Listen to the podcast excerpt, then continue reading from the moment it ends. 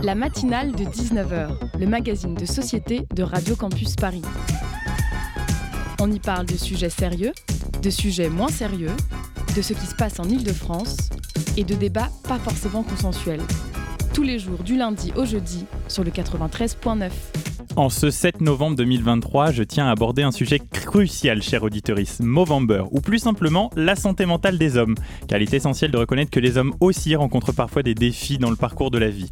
Et de plus en plus, ils le médiatisent. On le voit, Panayotis Pasco sort un livre pour parler de la difficile acceptation de son homosexualité, Thomas Goldberg, lui, il nous parle de la dépression à cause du cinéma, et moi, je te parle de ma relation et de ma quête incessante du bonheur dans mon livre.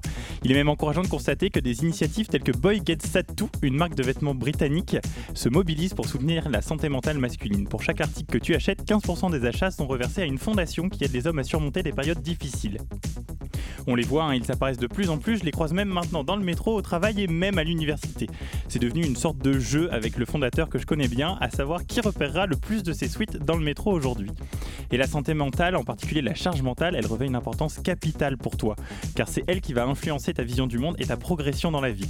C'est ce qui peut créer des blocages, que ce soit lié à une décision que tu as prise, qu'on t'a imposée, ou simplement une réaction au jugement des autres sur tes choix. La clé réside dans l'acceptation de l'importance capitale de ton propre bien-être. Tu es unique et chacune de tes décisions est un choix essentiel pour préserver une existence harmonieuse sur cette planète. Il n'y a pas de mauvaise décision ni de choix erronés car elles sont le reflet de ta propre volonté. Si tu doutes de toi-même, aie confiance en ton subconscient, fidèle guide depuis ta naissance et rarement dans l'erreur.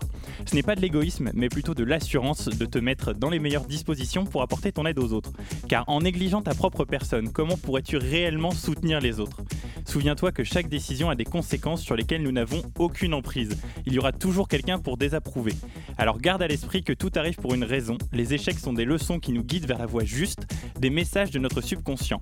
Les moments difficiles sont là pour nous faire apprécier davantage les moments de bonheur. Les bornes qui se referment ne font que révéler celles qui restent grandes ouvertes, attendant notre exploration. Et les pertes laissent place à des opportunités meilleures. L'échec n'est pas non plus une fin, mais un enseignement sur ce qu'il faut éviter. Le rejet nous rappelle l'importance de croire en nous. Plus que quiconque, la difficulté nous enseigne la patience et la persévérance, les situations inconfortables nous poussent à dépasser nos limites et les déceptions nous enseignent l'art du lâcher-prise.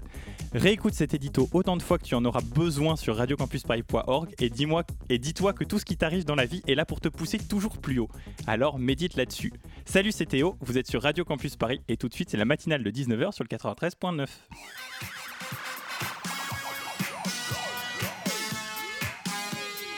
Et ce soir, dans la matinale, nous sommes partis pour une heure d'émission en direct où Esteban, notre habitué, vient nous parler de sport. Nous parlerons également littérature dans la chronique de Théo. Nous partirons ensuite à la porte de Versailles avec Lucas Corroy et Saïe Bouchouicha à l'occasion du Chalon du Chocolat qui s'est tenu à Paris la semaine prochaine. Marine Laurent, elle, viendra nous parler du retard dans un poème audio un peu spécial. Mais tout de suite, nous allons partir au pays des rêves puisque nous allons parler bande dessinée, dessin de presse et métiers qui gravitent autour de ce milieu avec Jessica Cohn.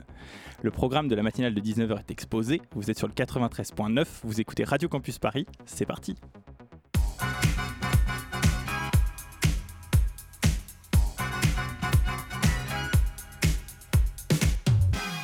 Et pour m'épauler tout au long de cette première partie d'émission, Inès Gender de la rédaction de Radio Campus Paris. Bonsoir Inès. Bonsoir. Alors, les associations Cartooning for Peace et Cartoonist Rights appellent les plateformes à assurer la protection du droit à la satire dans un contexte global d'inquiétude grandissante pour les dessinateurs de presse à travers le monde. Pour en parler avec nous ce soir, nous recevons Jessica Cohn, agrégée d'histoire et docteur en histoire contemporaine, spécialiste du dessin de presse et de la bande dessinée en France et en Belgique. Bonsoir Jessica. Bonsoir, merci beaucoup de m'avoir invité. Avec grand plaisir. Alors ma première question, je pense que vous l'avez compris, elle va porter plus sur la satire. Est-ce qu'aujourd'hui, la censure de la satire, elle se fait grandissante dans le monde politique ou dans le monde de la rédaction et du dessin de presse? Alors je pense que c'est, il faut répondre de manière nuancée à cette question parce que dans les faits, on a plutôt vu une amélioration générale. Euh, c'est au XXe siècle euh, et même au début du XXIe siècle euh, du point de vue de la, de la, censure, puisque en réalité, euh, on a des lois qui protègent de plus en plus euh, les dessinateurs ou même les, auteurs en général. Et ça concerne de plus en plus de pays dans le monde au fur et à mesure que les années progressent. ce qui est vrai par contre, c'est que c'est un sujet auquel on est de plus en plus sensible, nous en tant que lecteurs. Euh, si je vous parle de, la fin du 19e siècle, ça paraissait pas du tout étonnant à la fin du 19e siècle qu'il y ait une certaine censure des médias. ça faisait partie de la manière dont, dont les médias à l'époque, les médias de, presse étaient, étaient gérés en fait par le pouvoir. Aujourd'hui, en, 2023, c'est quelque chose qui pour nous est devenu complètement impensable que des médias, des médias puissent être censurés. Donc comme on y est plus sensible, et forcément on a l'impression que ça progresse. Donc ça, c'est une partie de la réponse euh, pour une grande, une, bonne partie des, pays euh, du monde. Après, ce qui est vrai, c'est que euh, ces dernières années, il y a une cristallisation autour de certains sujets, et donc certains pouvoirs politiques ont tendance à, peut-être, oui, se, crisper de nouveau sur certains sujets. Et à, être plus sensible à l'évocation de, certains sujets, mais dans les faits, euh, puisqu'on en parle beaucoup, c'est qu'il n'y a pas une vraie censure efficace, si vous voyez ce que je veux dire. Parce que quand il y a censure mhm. efficace, on ne parle pas de ces dessins et de ces, de ces écrits. Mhm. Pour euh, continuer sur le dessin de presse satirique, il a été au cœur d'une actualité assez funeste ces dernières années, entre l'attentat de Charlie Hebdo le 7 janvier 2015 et l'assassinat de Samuel Paty le 16 octobre 2020. Quel regard euh, d'historienne avez-vous porté sur ces événements? Ah, alors pour moi c'était dur parce que euh, c'était, enfin c'était des dessinateurs que j'étudiais. j'ai porté un regard d'historienne un peu désespéré parce que c'est vraiment difficile d'être en train d'étudier des personnes euh, comme témoins historiques et puis qu'elles se fassent assassiner au milieu de son travail de thèse. Euh, ça c'est pour la réponse un peu égocentrique. Mmh après, après après, j'ai du mal, euh, je pense, à, avoir une pensée euh, vraiment globale euh, sur ces événements-là, parce qu'ils il, restent ponctuels en réalité. Mais si vous voulez, qu'on étudie l'histoire du dessin de presse, on ne peut pas vraiment faire une histoire de, des assassinats des dessinateurs de presse, c'est pas c'est pas du tout quelque chose de commun. Et donc du coup, ça va être très difficile pour moi d'en tirer des conclusions générales. C'est mhm. vraiment de l'ordre de c'est vraiment de l'ordre de, l'événement. Euh, ce qui est intéressant par contre euh, en tant qu'historienne, c'est de réfléchir au fait qu'on évolue dans, un monde où les informations circulent très vite et donc les dessins aussi. Euh, et donc, à cause de ça, les dessinateurs actuels, enfin, leurs dessins sont exposés beaucoup plus facilement et à un public de plus en plus large. Et donc, ça, ça, explique en partie que, que ce, ce, genre d'événement puisse... Euh, enfin, comment, comment dire ça? Que, que ce, qui, qui puisse plus facilement attirer ce genre de réaction puisqu'ils sont lus et partagés par plus de monde qu'il ne l'était auparavant. Mhm. Mais j'aurais du mal à en tirer des conclusions vraiment générales sur euh, la dangerosité d'être dessinateur aujourd'hui, puisque ça reste vraiment des, événements pour le moment euh, encore ponctuels. Mhm. Justement, à ce propos-là, euh, vous nous parlez un peu de dessin de presse et un peu de, réaction finalement au dessin de presse qui a entraîné les, les, attentats dont on vient de parler. Est-ce que vous pensez, enfin, selon vous, comment est-ce que les dessinateurs de presse y gèrent la délicate balance entre la liberté d'expression et la prévention de l'offense? Voilà, c'est une vaste question. euh, qui, serait intéressant de poser un panel de dessinateurs. Je pense qu'ils seraient, ils, auraient tous, euh, tous des réponses un peu, un peu différentes. Après, il y a, y a différentes euh, traditions euh, du dessin de presse. la tradition type Charlie Hebdo qui émane d'Arakiri hein, dans les années 60, c'est vraiment, c'est vraiment la, tradition de, de dessiner pour choquer d'une certaine manière, enfin, euh, vraiment volontairement, quoi. C'est-à-dire que euh, c'est pas grave si on dépasse un peu les limites, puisque, puisque notre but, c'est euh, de, créer une réaction, une, de créer une réaction forte.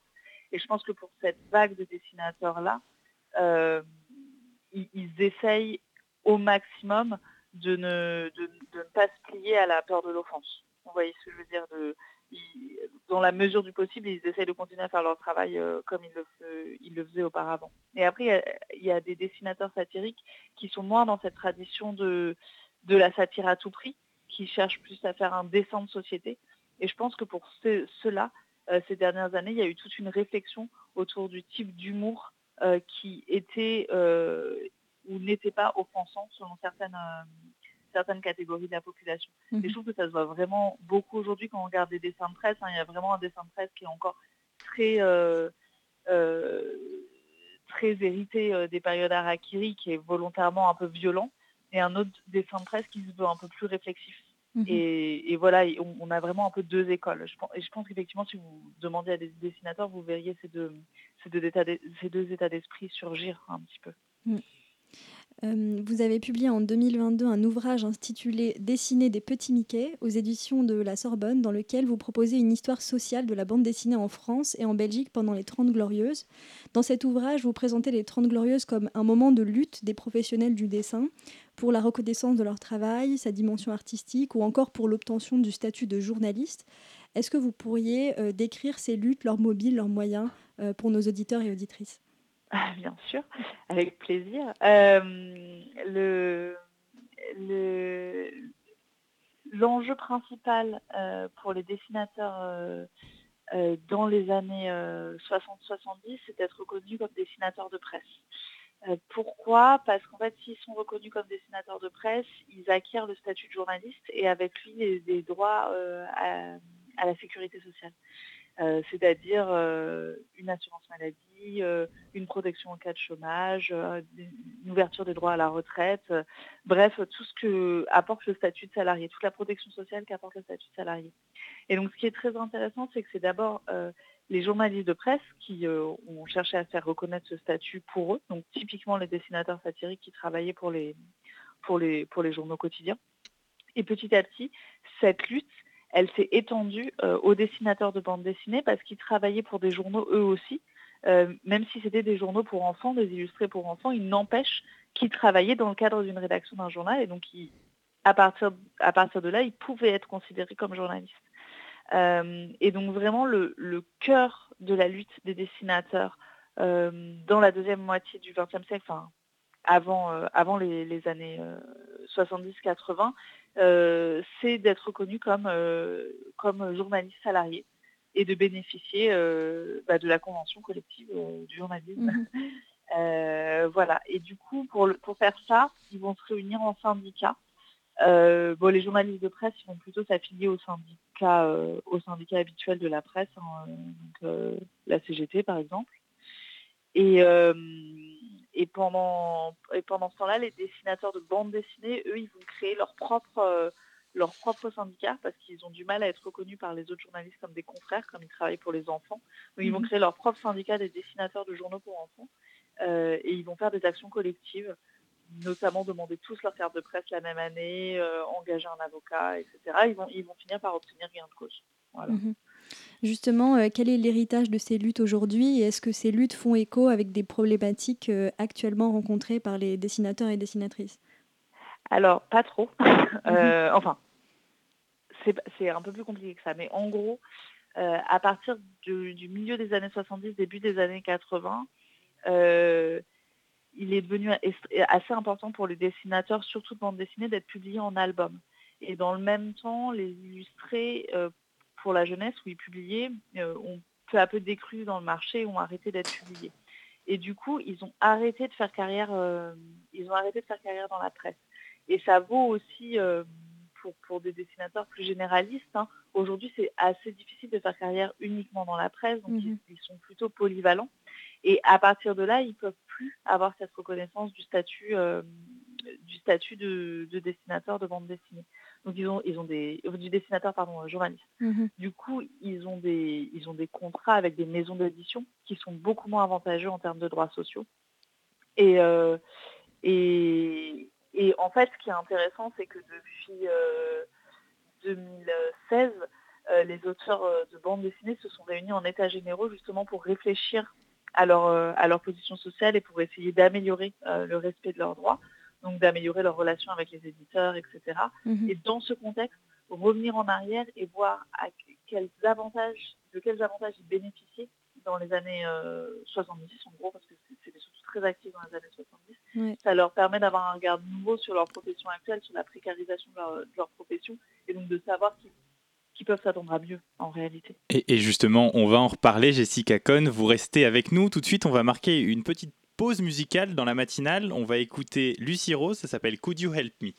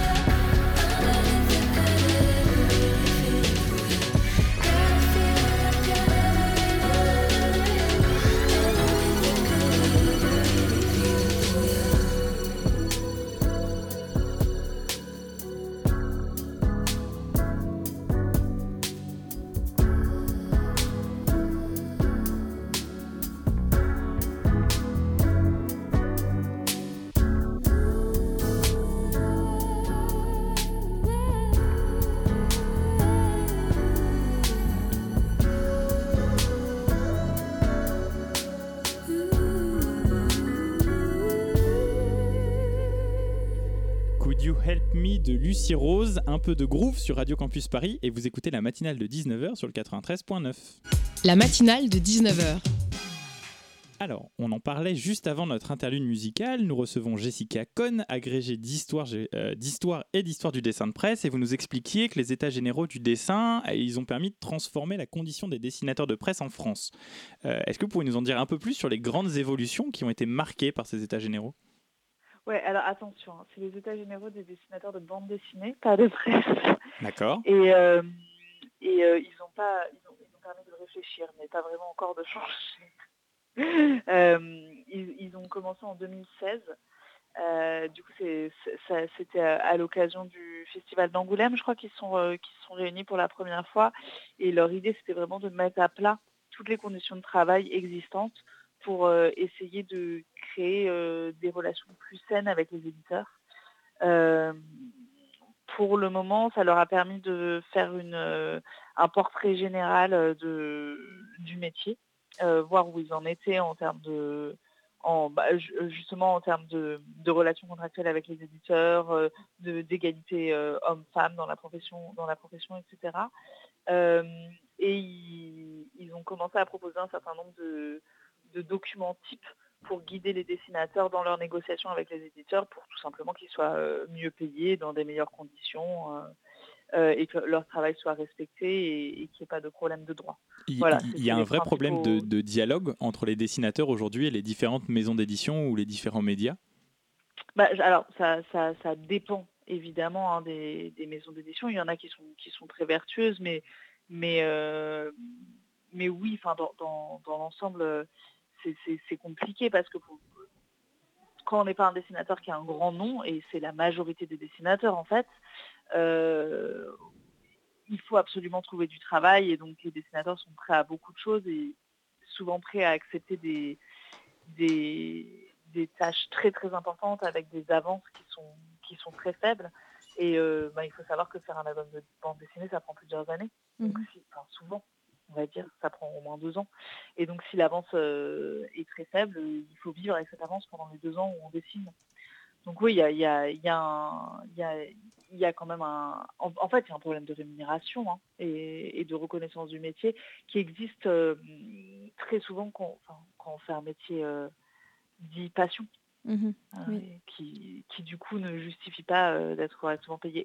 Et, pour revenir sur ce sur quoi moi j'ai travaillé, ça c'est quelque chose qu'on voit complètement dans les archives des années 50, 60, des, des journaux qui payent très mal leurs dessinateurs euh, parce qu'ils sont là pour faire rire les enfants et donc en fait ils s'amusent, d'où le titre hein, du livre Dessiner des petits Mickey, mhm. ce côté un peu euh, méprisant vis-à-vis d'un métier qui, en, qui en fait on est là pour s'amuser quoi. Mhm. Un peu comme les profs de maternelle. Justement, euh, en parlant d'égalité euh, femmes-hommes un petit peu plus tôt, euh, vous avez porté une attention assez particulière à la place des femmes dans le monde du dessin, dans vos travaux historiques. À ce sujet, vous avez fait le constat d'une invisibilisation. Est-ce que vous pourriez nous dire quelques mots sur le sujet et peut-être l'étayer avec des exemples historiques? Avec plaisir. du coup, en fait, quand quand on étudie les... Donc là, je vais, parler spécifiquement des, dessinateurs et des dessinatrices de bande dessinée. Mhm. Quand on les étudie, on a l'impression qu'il y, a eu dans l'histoire de, la bande dessinée extrêmement peu de femmes. Pour être euh, exact, en fait, très souvent, on, connaît le nom de trois ou quatre dessinatrices de bande dessinée. Je pense que vous connaissez, c'est tous Bretéché, souvent on connaissait Stack. Mhm. Euh, et puis ça, ça s'arrête là pour la plupart des gens. Et en réalité, quand on étudie de plus près qui dessinait euh, de la bande dessinée euh, de manière régulière dans les journaux. Alors je ne dis pas que le nombre était écrasant et qu'il y avait plus de femmes que d'hommes, mais enfin, c'est, si on se dit c'est 15% de la population euh, de dessinateurs de l'époque, ce qui est quand même plus que juste deux noms. Mhm. et quand on essaie de comprendre ce qui s'est passé, en fait, on est confronté à des, problématiques très souvent, très souvent liées à, ce type de métier de métier la création en fait. C'est-à-dire que euh, les femmes euh, euh, sont le travail des femmes est moins reconnu. D'une part, c'est-à-dire que très souvent les, juges extérieurs vont avoir tendance à considérer un travail moins bon dès qu'ils savent qu'il est fait par une femme. par ailleurs, leurs noms sont souvent oubliés surtout que là, on parle de, dessins publiés régulièrement dans des journaux pour enfants, donc pas forcément très bien considérés. Et, donc, les noms peuvent tout simplement être effacés, effacer des dessins, et ça va arriver plus souvent à des femmes qu'à des hommes. Mmh et pour finir, on leur propose moins souvent d'être publiées en album. Et donc, si elles ne sont pas éditées en album, elles n'ont pas de postérité. À part euh, si quelqu'un va euh, dépouiller tous les magazines des années 70 comme, comme, vous l'avez fait. Comme j'ai fait. Exactement. Bah, et donc, c'est ça qui se passe, qui se passe pour, les, pour les femmes en, milieu de la bande dessinée. Mais c'est quelque chose qu'on va retrouver dans le monde de l'art en général. Mhm. Vraiment, hein, l'invisibilisation comme ça. et ça, c'est hyper important à tenir souvent on a tendance à croire que les femmes ne pouvaient pas. Euh, euh, elles n'avaient pas le droit ou euh, elles étaient dans l'incapacité d'eux parce qu'elles s'occupaient des enfants, etc. C'est en partie vrai dans le sens où le rôle des, le rôle des femmes est souvent dévolu à l'intérieur, mais c'est en partie vrai seulement. Ce qui est surtout vrai, c'est qu'elles étaient là, mais qu'on les a pas retenues. Mhm. C'est ça leur visibilité. Et est-ce que vous avez un exemple d'une femme bédéiste qui a euh, était euh, invisibilisé à cette époque-là, mais qui euh, a été réhabilité depuis, notamment grâce à des travaux historiques comme le vôtre? Oui, alors je pense que Joël savait, dont on n'a pas beaucoup parlé et qu'en fait a publié des bandes dessinées en album, elle a été vraiment remise sur le devant de la scène grâce, grâce à, ce genre de travaux. elle publie encore d'ailleurs aux dernières nouvelles. donc Joël savait, c'est un exemple. Un autre exemple que moi j'aime bien mettre en avant, euh, c'est celui de Nadine Forster, parce que pour le coup, euh, c'est elle qui a dessiné une partie des décors de Casimir, l'île aux enfants. Donc on ne peut pas dire qu'elle est, que son travail a été oublié, mais on a tendance à pas savoir qu'il y a une femme derrière ses dessins. Et elle, en fait, elle a publié inlassablement pendant 50 ans. Et, euh, et c'est vraiment récemment qu'il y a eu une exposition en son honneur. C'est, des choses qui remontent à la surface petit à petit, alors que c'est des, c'est œuvres gigantesques voilà, ce seraient les deux noms que je donnerais. Mhm. Et, en lien justement avec le dessin de presse, souvent on, associe euh, un peu le dessin de presse et message politique. Il n'y a jamais aucune femme qui a décidé de, s'engager au profit justement de la cause des femmes, ou un homme d'ailleurs, pour euh, davantage les mettre en lumière et, rendre entre guillemets à César ce qui est à César. Bah, à l'époque, vous voulez dire, parce qu'aujourd'hui il y en a plein des femmes qui font ça. Oui, mais ou, avant, enfin dans l'histoire du dessin en général. Alors, dans l'histoire du dessin en général, on peut dire que quand même Bretéché, elle a, elle a, même si Bretéché est toujours, sur, est toujours sur la ligne quand on lui demande si elle est féministe ou pas, il y a des jours elle dit oui, des jours elle dit non. Mais n'empêche qu'elle a, a euh, notamment euh, euh, fait des affiches pour la, lutte pour, pour l'IVG. Donc elle était quand même engagée dans ce combat-là. après, les dessinatrices, moi, de presse que je connais, elles étaient surtout engagées politiquement à gauche. Euh, mais vous savez que dans les années 60, 70, euh, quand on était à gauche, on, défendait le peuple euh, et on pensait qu'il y avait un peu une hiérarchie des luttes, quoi. le peuple d'abord, les femmes après. Donc des dessins vraiment féministes qui défendent la cause des femmes en France dans les années 60-70 de manière professionnelle, pas dans des journaux féministes, il n'y en a pas beaucoup. Mhm. Après, il y a quand même un journal qui est consacré à ça qui s'appelle Onana. D'accord. Qui est fait uniquement par des femmes, pour les femmes, dans les années 70. Voilà. Donc euh, lui, c'est quand même un exemple de c'est quand même un exemple de journal euh, dans lequel, euh, qui a pris cette direction-là de manière volontaire. Mais il n'y a pas eu énormément de numéros. Eh bien, le rendez-vous est donné. Nous irons voir ça avec grand plaisir. Merci beaucoup, Jessica Cohn, d'avoir accepté l'invitation de la matinale de 19h, d'être venue nous parler des BDistes et du dessin de presse. Eh ben, merci à vous. Tout de suite, on va marquer une nouvelle pause musicale sur le 93.9. On va écouter La femme chocolat d'Olivier Ruiz.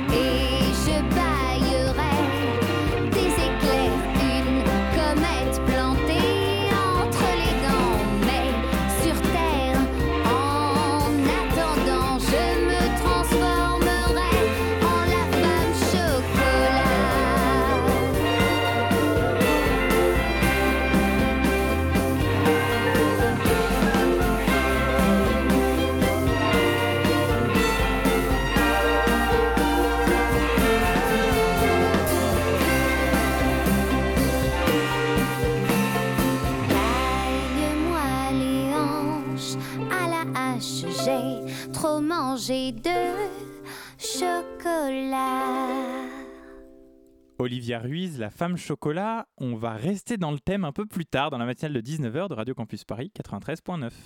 La matinale de 19h sur Radio Campus Paris. Et Esteban vient d'entrer dans le studio de Radio Campus Paris et je crois que tu viens nous parler de Ligue des Champions ce soir. C'était le retour de la Ligue des Champions avec le début de la phase retour des matchs de poule. La grosse affiche de la soirée opposait l'AC Milan au PSG à San Siro. Après un match abouti au Parc des Princes et une victoire 3-0 sur les Milanais il y a deux semaines, le PSG était en grande forme avant d'affronter les Rossoneri. Et on l'a vu d'entrée de match avec une grosse entame des Parisiens concrétisée par un but de Milan Skriniar après une déviation du capitaine Marquinhos. Une bonne entame donc, mais très vite, les Milanais se sont réveillés par l'intermédiaire de leur ailier et joueur star Rafael Leao, auteur d'une performance XXL hier soir. Le Portugais a égalisé seulement 3 minutes après l'ouverture du score parisienne sur un joli retourné acrobatique. Les occasions parisiennes se sont multipliées, mais trop peu d'efficacité à l'image d'Ousmane Dembélé qui n'a toujours pas marqué depuis le début de saison. Très remuant en première mi-temps, l'international tricolore a disparu en deuxième période à l'image de son équipe. Et qui d'autre que l'inévitable, l'immortel Olivier Giroud pour donner l'avantage à l'AC Milan sur un centre d'un autre Français, Théo Hernandez 2-1 score final pour les Italiens, c'est la deuxième défaite du PSG dans cette campagne de Ligue des Champions cette saison. Les deux à l'extérieur et la course à la qualification est totalement relancée dans ce groupe de la mort. En effet, un peu plus tôt dans la soirée, les deux autres équipes du groupe s'affrontaient et le Borussia Dortmund s'est imposé 2 buts à 0 à domicile face à Newcastle. Avec des buts de Fulkrug et de Brandt, les Allemands reprennent la tête du classement avec 7 points devant le PSG 6 points, l'AC Milan 5 points et Newcastle ferme la marche pour le moment avec 4 points. Tout peut encore se passer dans ce groupe et la prochaine journée promet d'être palpitante. Le Paris Saint-Germain recevra Newcastle au Parc des Princes le 28 novembre pour se rassurer et viser une qualification. Pas le droit à l'erreur pour les Parisiens qui, je le rappelle, n'ont jamais été éliminés de la phase de groupe de Ligue des Champions depuis le rachat des Qataris en 2011. On espère pour eux que cela continuera. D'autres scores hier avec la large victoire de l'Atlético Madrid 6 buts à 0 face au Celtic Glasgow avec un doublé d'Antoine Griezmann. Manchester City et Leipzig sont les premières équipes à avoir validé leur ticket pour les huitièmes de finale en battant respectivement les Young Boys de Berne sur le score de 3-0 avec un doublé du cyborg norvégien Erling Haaland et l'Étoile Rouge de Belgrade 2 buts à 1. Petite frayeur pour les Barcelonais qui ont perdu contre le Shakhtar Donetsk 1-0. Les Blaugrana restent tout de même en tête de leur groupe, mais ils ont été rejoints par Porto, vainqueur du Royal Antwerp. Le petit poussait de la compétition sur le score de 2 buts à 0. Ce soir, encore une belle soirée foot qui nous attend avec le Racing Club de Lens qui se déplace à Eindhoven pour y affronter le PSV. Après un match nul un partout au stade Bollard il y a deux semaines, les coéquipiers d'Eli pourrait se rapprocher grandement d'une qualification historique en huitième de finale de la Ligue des Champions en cas de résultat positif ce soir. Rendez-vous à 21h pour suivre cette rencontre. On suivra également le Real Madrid qui sera opposé à Braga, le Bayern Munich à, la à Galatasaray. Bref, de beaux petits matchs pour tous les amoureux de football et de quoi passer un bon mercredi soir. Eh bien, le rendez-vous est donné et le challenge semble au rendez-vous. Restez avec nous, chers auditeurs. La matinale de 19h de Radio Campus Paris, ça continue sur le 93.9. Le Zoom, dans la matinale de 19h.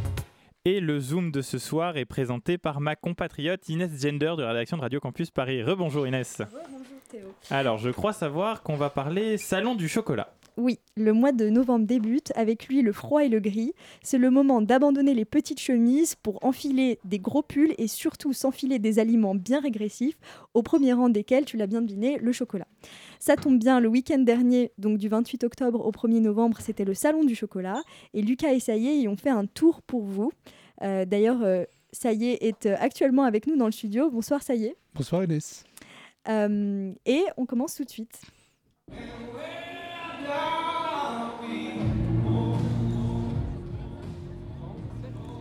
Le premier soir, Lucas et Chaillet ont participé, enfin plutôt assisté à un défilé de robes en chocolat. Euh, oui, oui, vous avez bien entendu, un défilé de robes en chocolat. Ouais, c'était vraiment impressionnant. Tu voyais des, vraiment des robes en chocolat qui tombaient. C'était vraiment du vrai chocolat et ça tombait sur l'estrade.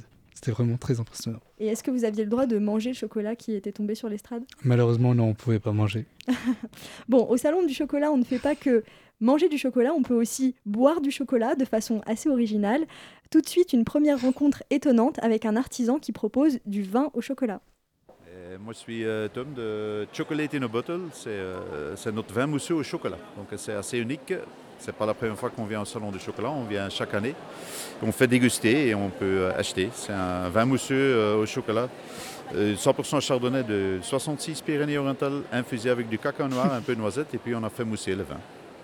Et vous êtes belge, c'est ça J'ai bien vu Donc ma langue maternelle, c'est le, le néerland- le néerlandais, donc j'essaye de me débrouiller en français. Mais il y a un petit accent, bien sûr. Mais euh, c'est nos vignobles, c'est nos produits de A à Z. Et comment du coup vous faites pour mélanger, euh, vous avez un peu expliqué, mais le vin et le chocolat Parce que c'est très étonnant en vrai, un vin mousseux mixé avec du chocolat. C'est un, un processus qu'on a travaillé trois ans dessus. Et, et quand je vais dire ça, je vais être viré. hein. Non, non. Euh, avec beaucoup d'amour et patience, on le fait, mais on, on infuse, on le fait durant la vinification des vins. C'est un procédé qu'on a travaillé trois ans dessus. Donc, euh, et ça, c'est le prix. euh, c'est un produit innovatif jusque pour ça. Donc, euh, c'est comme un thé, il faut un peu voir comme ça. Euh, très simplement expliqué, en fait. Ouais. Merci. Est-ce que vous avez goûté le vin au chocolat? Ouais, on a goûté le vin au chocolat. Enfin, Lucas a goûté le vin au chocolat et il peut nous le dire. C'était vraiment très très bon, je pense. Ok. Euh, nos amis ont ensuite emprunté la route des Indes pour explorer le lien entre chocolat et épices. Ouais, on se dit, on vient au salon du chocolat, c'est dans le titre, c'est pour venir voir du chocolat. Et nous, on est les épices. Alors, qu'est-ce qu'on vient faire ici? Ça fait très longtemps déjà qu'on le fait. Chocolat, je crois, ça fait euh, 20, c'est la 28e édition. Nous, c'est la 23e fois qu'on le fait. Euh, quand on est venu au du chocolat, à l'époque, c'était au Carousel du Louvre, donc en dessous du Louvre. Et on avait fait un dossier, on avait monté un dossier pour montrer le lien entre le chocolat et les épices. Et le, le lien est assez euh, évident finalement, c'est que du cacao, on en retrouve partout sur la planète. Comme les épices, c'est euh, des produits qui offrent une profondeur de notes immense et avec lesquels on peut créer des mélanges magnifiques. D'accord, d'accord. Et euh, votre, votre entreprise vient d'où en fait? Nous, on est euh, basé à Paris. On est euh, au Galerie Lafayette Gourmet. C'est notre seule boutique sur le boulevard Haussmann. Et ça fait 30 ans que la marque existe. Et les fondateurs sont David et Estelle Forté, mes parents. D'accord. Vous êtes donc c'est l'entreprise familiale, c'est ça? Exactement. D'accord. Et vous avez vous avez pas d'autres antennes euh, autres que Paris, C'est c'est ça, ça. Seulement Paris. Euh, quelques prestations comme le salon de chocolat par exemple, parce que c'est un salon qui est très prestigieux. On retrouve nos, nos clients tous les ans ici. Et puis, euh, et puis c'est incroyable d'être dans ce mélange-là. Et puis ça nous permet de faire d'autres collaborations, travailler beaucoup avec des pâtissiers, avec des chocolatiers. Et ça c'est intéressant. Et j'avais une petite question, parce que tu parlais juste avant du lien entre les épices et le chocolat. Est-ce que vous faites euh, des collaborations avec des marques de chocolat, avec des chocolats épicés, avec des épices inhabituelles dans le chocolat? On aimerait bien le faire officiellement avec une marque de chocolat. On en a déjà parlé avec deux, trois, mais comme euh, chacun est occupé de son côté, c'est dur à mettre en place. Mais euh, on aimerait bien le faire. Et puis du coup, euh, moi officiellement, oui, on le fait. Là, j'ai un, un pâtissier que j'ai rencontré justement au Galerie Lafayette Gourmet. Euh, ce soir, on l'a invité il nous a fait des super gâteaux à base de chocolat blanc, curry et un poivre qu'il a fait infuser qu'on va mettre dessus. C'est très joli, là j'ai vu ce qu'il avait fait, ça va être bon, on va le sortir tout à l'heure. Et du coup oui ça nous arrive, pas officiellement mais on y travaille. Bah, Du coup, l'appel est lancé. S'il y a des marques de chocolat qui nous écoutent, vous êtes la route des Indes du coup. C'est ça. Donc si vous voulez faire des collaborations avec des épices, franchement, c'est parti. Vous nous avez vraiment chiné euh, les stands les plus originaux du salon du chocolat. Exactement. Tout pour RCP. Voilà. Non. Et petit fait à noter, tu sentais vraiment les épices du coup. Quand tu rentrais directement dans le salon du chocolat, tu sentais directement les épices. Et c'est vraiment ça qui attire euh, l'attention du coup et l'appétit. On saura pour l'année prochaine.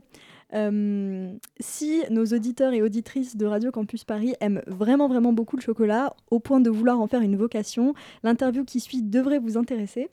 Euh, ce sont deux étudiantes de l'école Ferrandi qui vous présentent leur parcours et leurs meilleurs conseils pour se lancer dans le monde de la pâtisserie et de la confiserie. Euh, alors, je m'appelle Viviane Bureau. donc, je suis à l'école Ferrandi depuis trois ans maintenant. J'ai commencé avec un CAP post-bac cuisine. Euh, puis un CAP Connex pâtissier et une, euh, là actuellement je suis en mention complémentaire pâtisserie, glacerie, chocolaterie, euh, confiserie. Donc pour entrer à l'école Ferrandi, c'est sur dossier. Donc on a postulé à l'école. Personnellement, j'ai fait un book.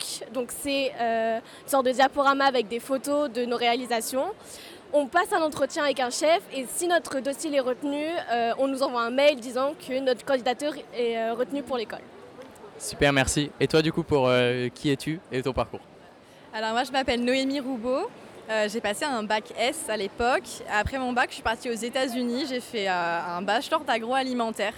Mais ce qui me plaisait, c'était la pâtisserie. Du coup, je suis rentrée en France et j'ai postulé donc pour un CAP post-bac en pâtisserie du coup à Ferrandi où j'ai été acceptée l'année dernière. Donc j'ai passé l'année dernière mon CAP post-bac. Et euh, cette année-là, je suis aussi en mention complémentaire. euh, donc pareil, PGCC, pâtisserie, glacerie, chocolaterie, confiserie et euh, dessert à l'assiette. On, est en, en alternance, donc c'est-à-dire que c'est l'entreprise qui paye pour l'école. Et on a un petit salaire aussi chaque mois, donc c'est assez encourageant en plus. Moi, je suis, je suis en Palace, le Royal Monceau, c'est à côté de l'Arc de Triomphe, je ne sais pas si vous connaissez. Et voilà, oui, voilà. Ça va, sympa comme cadre. Sympa. Donc, du coup, si j'ai bien compris, c'est une, école post-bac Pas forcément Ok. Il y a, il y a aussi beaucoup de programmes qui sont avant le bac. Parce que, alors moi, quand on dit CAP post-bac, c'est-à-dire que c'est le CAP en un an. Comme on a déjà passé un bac, on n'a pas besoin de repasser les matières comme le français, les maths, l'histoire. Du coup, euh, ils nous font euh, un an euh, intense où on a vraiment que de la, que de la prod et euh, des matières obligatoires comme de la gestion, de la, de la chimie, de la, de la technologie alimentaire. Euh, mais il y a aussi des programmes du coup de CAP en deux ans où il ne faut pas, faut pas le bac ou des bacs pro aussi, où du coup vous passez le bac euh, en pâtisserie, boulangerie ou cuisine par exemple? Euh, oui, et euh, du coup, comme je reviens sur ce que tu avais dit, les CAP en un an, c'est comme si vous passiez un CAP en deux ans, mais le programme, il est compacté pour faire en une année, donc c'est très très intense comparé au CAP de deux ans. Parce que le programme des, deux, des CAP de deux ans, on doit l'intégrer sur le programme en, en une année. Donc il faut s'accrocher. Voilà.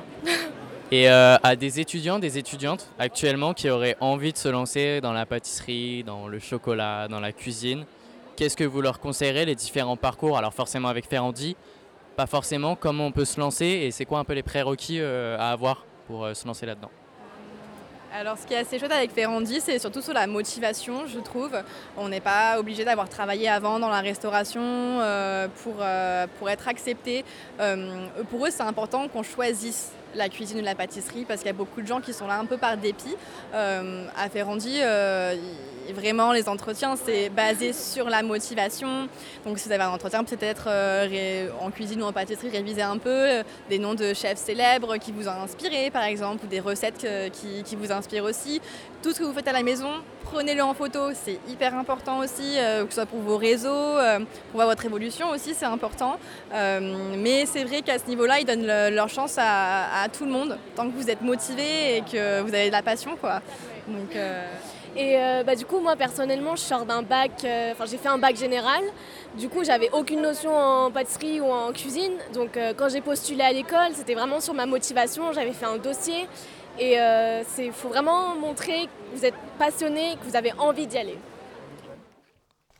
Bon, ça y est, est-ce que ça t'a donné envie de tout plaquer et d'aller faire euh, l'école Ferrandi? Ouais, je pense que je vais faire ça en vrai. Je pense que je vais tout plaquer et euh, directement aller à l'école Ferrandi.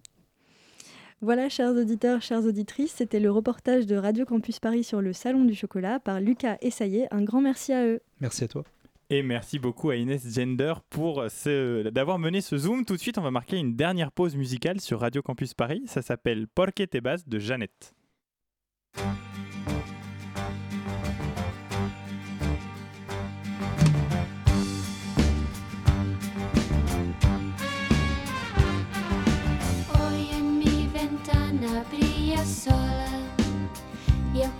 Sola se contemplando la ciudad. ¿Por qué te vas? Como cada noche desperté pensando en ti y en mi reloj todas las horas vi pasar.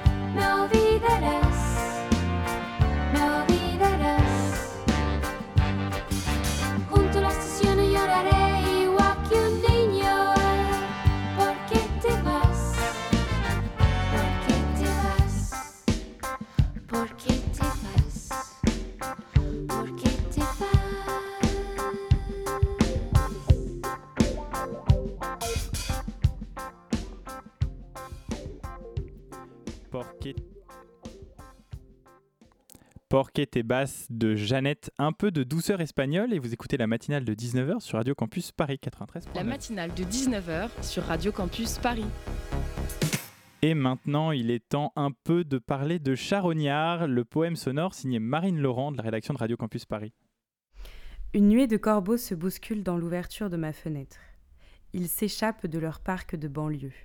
Royaux, derniers des animaux daignant s'éveiller, paupières lourdes sous le soleil levant. La lumière ne sait percer leurs yeux clos. Seuls quelques rayons gorgent leur plumage d'aube, irradient de chaleur leurs corps engourdis. Cette chaleur diffuse et incertaine les tire d'un sommeil éternel. Cette fournaise soudaine, abreuvés par ces lueurs aurorales, ils conspirent leur premier vol diurne. Paris, ce sera Paris. Les charognards, après avoir goûté le repos divin des bois obscurs, entament eux aussi leur migration pendulaire quotidienne. Paris. Ils faussent compagnie à leur jardin d'Éden de banlieue pour rejoindre la cité nourricière, la décharge à ciel ouvert des poubelles parisiennes. Portée par la courbe des faisceaux du soleil, la traversée pointe nord-est, sans hésiter. Ils volent, par salve de ramage, en menu ménage, vers un petit déjeuner certain, mais impur, sans passer, tendu seulement vers leur ambition carnassière, un dessin renouvelé chaque matin. Au compte-gouttes, ils tâchent et détachent l'horizon de leur sceau royal, noir fuseau, noir fusain, noir charbon, noir profond.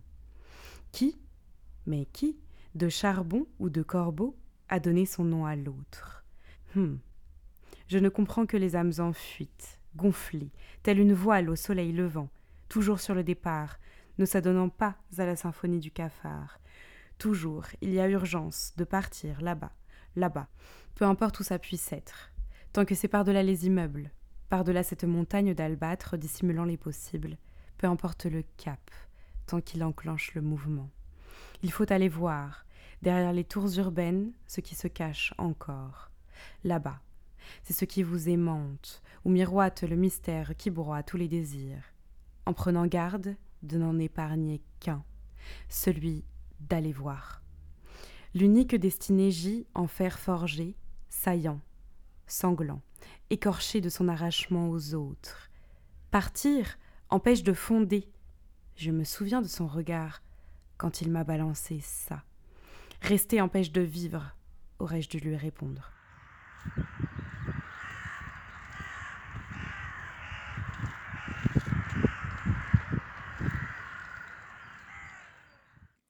Charognard de Marine Laurent, vous avez d'autres poèmes à retrouver sur son compte Instagram, arrobase marine la nuit. La matinale de 19h, le magazine de société de Radio Campus Paris. Et pour terminer notre émission, Théo Potier nous a rejoint dans le studio pour nous parler des dangers de fumer au lit de Mariana Henriquez. Oui, c'est cela. Bonsoir Théo. L'après-midi, l'information filtra dans la presse. Deux adolescentes avaient déterré le cercueil de Santiago Espina avec une pelle et leurs propres mains. Les filles avaient ouvert le cercueil pour manger les restes d'Espina avec dévotion et répugnance. Autour du trou, des flaques de vomi témoignaient de leur effort.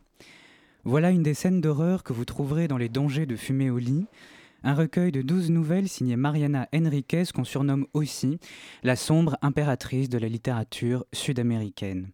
Sombre car on la connaît essentiellement pour ses histoires horrifiques et fantastiques, impératrice car elle s'est imposée comme une autrice classique de la littérature d'Amérique latine. Dans Les dangers de fumer au lit, elle nous raconte des histoires inquiétantes, parfois angoissantes, où des gens ordinaires sont poursuivis par des fantômes, touchés par des sortilèges démoniaques ou tout simplement guettés par la folie. C'est le cas de cette femme sans nom qui s'aperçoit que le fantôme d'une petite fille la poursuit en permanence. On découvre que la petite s'appelle Angelita, petit ange en espagnol, et qu'elle est morte quelques semaines après sa naissance. Ses os ont été dispersés on ne sait où, et voilà qu'elle réapparaît pour réclamer une sépulture digne de ce nom. Tout le recueil est traversé par cette obsession, faire parler les morts, leur donner voix au chapitre. Et quand ils ne parlent pas, ils perturbent la réalité des personnages et de villes entières. On le voit dans la nouvelle Rambla Triste où le quartier du Raval à Barcelone est hanté par les fantômes de centaines d'enfants. Julieta, résidente du quartier, nous raconte qu'ils empêchent les habitants de quitter la ville. Les enfants nous empêchent de partir. On ne peut pas sortir du Raval. Ils veulent que personne ne s'en aille. Quand tu veux partir, ils gardent ton passeport ou tu rates ton avion ou le taxi qui t'emmène à l'aéroport a un accident. Dans la nouvelle Le Puits, la petite Josefina est irrémédiablement attirée par un puits dans lequel elle veut se jeter. Elle apprendra ensuite qu'elle a été offerte aux démons pour libérer ses aïeuls. Dans toutes ces histoires, fantômes et sortilèges prennent place dans un cadre banal et quotidien, au détour d'une rue ou d'une conversation en famille. Si les personnages sont inquiets, ils ne remettent pas en cause l'existence des esprits ou des mauvais sorts. Tout se passe comme si le surnaturel leur était parfaitement familier. On retrouve ici toute la tradition du réalisme magique propre aux écrivains sud-américains. Dans le réalisme magique, les romanciers insèrent dans la réalité quotidienne des éléments surnaturels, irrationnels et évidemment magiques. Il s'agit par exemple des enfants morts que Julieta voit dans les rues de Barcelone. Pour le réalisme magique, ces apparitions sont le prolongement du réel et c'est notre imaginaire qui nous permet de les voir. La question c'est pourquoi une telle obsession pour les morts? Pour y répondre, il faut rappeler que Mariana Henriquez a vécu les six années de la dictature militaire argentine de 1976 à 1983. Six années de violence, 15 000 fusillades, 30 000 disparus et au moins 500 enfants enlevés à leurs parents. Dans les dangers de fumer au lit, les fantômes correspondent à la fois à ces milliers d'Argentins tués sans sépulture ni hommage et aux mémoires traumatiques continuant de hanter les esprits. Tous ces éléments se trouvent réunis dans la nouvelle la plus importante du recueil, Les Petits Revenants, où la journaliste Mechi enquête sur ces enfants tenus pour morts qui réapparaissent dans les rues de Buenos Aires. Cette nouvelle fait directement référence aux enfants enlevés aux familles opposantes au régime. Que sont-ils devenus? Sont-ils encore vivants? Ou ne voit-on que leurs fantômes? Ce qui est certain, c'est qu'ils sont toujours vivants dans l'imaginaire collectif et qu'une seule question demeure. Comment une telle cruauté a-t-elle pu se produire? C'est l'angoisse générée par cette question que le style horrifique des dangers de fumer au lit retranscrit. L'horreur est un exutoire au mal et un moyen de prendre du recul, comme l'autrice l'explique au micro de France Culture. L'horreur a de l'humour, une certaine manière de faire de la catharsis, de se distraire avec l'affreux, le terrible. Tout n'y est pas tragédie. Tout n'y est pas tragédie car la littérature est passée par là. Grâce à elle, les pulsions irrationnelles laissées en héritage par les dictatures se trouvent canalisées. Ainsi, en écrivant l'horreur, Mariana Enriquez devient à son tour maître des forces du mal et confirme les pouvoirs de l'imaginaire pour comprendre l'inexplicable. Eh bien, le ton est donné, et alors que pointe le générique de cette matinale de 19h, il est temps, je crois, que l'on se dise au revoir. J'espère de tout cœur que cette émission a su capter ton intérêt, t'offrant l'opportunité d'élargir tes connaissances un peu plus qu'hier, mais assurément moins que ce que le destin te réserve pour demain. Un immense merci à, Je- à Jessica Cohn pour sa perspective éclairée sur les, les métiers du dessin. Un chaleureux applaudissement à Inès Gender pour sa collaboration inestimable tout au long de cette émission. N'oublions pas de saluer Esteban pour sa chronique sur les rendez-vous de la Champions League et exprimons notre gratitude envers Lucas Coroy et Saïe Bouchouicha pour leur délicieux zoom consacré au monde du chocolat. Pensons également à Marine Laurent pour son poème Charognard et à Théo Potier pour sa chronique sur les dangers de fumer au lit de Maria Henriquez. Nous ne pourrions être ici sans l'aide précieuse de Clément, notre hôte, qui a ouvert les micros de la matinale, permettant ainsi à nos échanges, chers auditeuristes, de te parler. Un remerciement tout particulier s'adresse également à Héloïse Robert, véritable cheville ouvrière de notre émission, qui coordonne avec maestria l'ensemble de nos activités. C'est elle qui se dévoue à chercher et dénicher nos invités, donnant ainsi vie à nos programmes d'actualité exclusivement pour toi, cher auditoriste. Et enfin, un merci tout particulier à toi, cher auditoriste, qui nous honore de ta présence tous nos- toutes nos soirées à 19h. Grâce à toi, nous apprenons de nos erreurs et nous efforçons de traiter de sujets qui te passionnent. Tu es notre muse et en cela, nous sommes infiniment reconnaissants. La matinale de 19h, elle revient en toute, exclusivité, pour toi dès demain sur le 93.9 et 24h sur 24 sur radiocampusparis.org. Surtout, reste avec nous car tout de suite, tu as rendez-vous avec Extérieur Nuit, l'émission cinéma de Radio Campus Paris. Et dernier conseil avant de nous quitter, à toi qui m'écoutes, j'ai pris des décisions qui te dérangent peut-être, je peux le concevoir, je ne te demande pas de les comprendre, je ne te demande pas de les embrasser, je te demande simplement de les accepter et de les respecter. Elles m'appartiennent et représentent pour moi le bon choix à l'instant où je les ai prises. Surtout, je te dis à plus tard et surtout, enjoy